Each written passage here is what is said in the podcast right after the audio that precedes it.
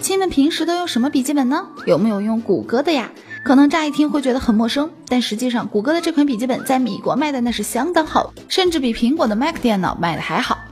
市场研究机构的数据显示，二零一五年 Chromebook 销量达到五百四十万台。不仅如此，在亚马逊上也长期占据畅销产品榜单的位置。话说是离 iPhone 七发布还有不到半个月的时间，各种消息曝光的也差不多了。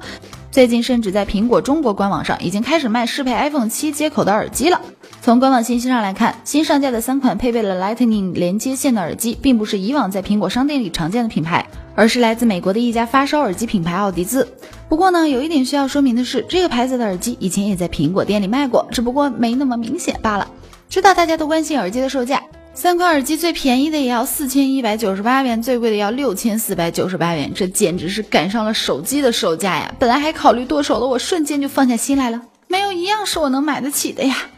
既然说到了钱，我们必须再提一下漫游费这个事儿。前两天举行的中国移动中期业绩发布会上，中国移动首席执行官李跃说了，中国移动已经从上个月起不再卖包含长途漫游的套餐了，估计到年底也就不卖带长途漫游的套餐了。另外，在更早的时候，中国电信集团董事长杨杰也曾表示，今年中国电信会逐步取消长途漫游费。也就是说，到现在为止，三大运营商中只有联通还没开始取消长途漫游费。嗯，请问你还在等什么呢？别犹豫了，快取消吧！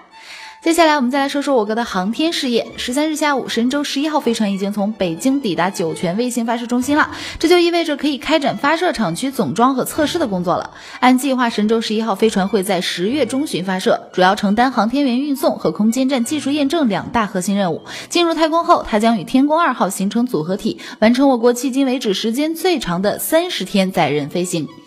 最后，我们再来说一下网贷，网贷平台的资金存款问题有了新答案。银监会日前向各家银行下发了网络借贷资金存管业务指引征求意见稿，不仅叫停了第三方联合存管等模式，同时还禁止了 P2P 平台以银行存管为噱头的增信行为。分析人士认为，行业门槛提高，平台成本加大，行业洗牌也将随之加速。好了，今天的一篇晚报就是这样，欢迎大家下载凤凰 FM 手机客户端，也要多多关注凤凰科技，我们下期再见。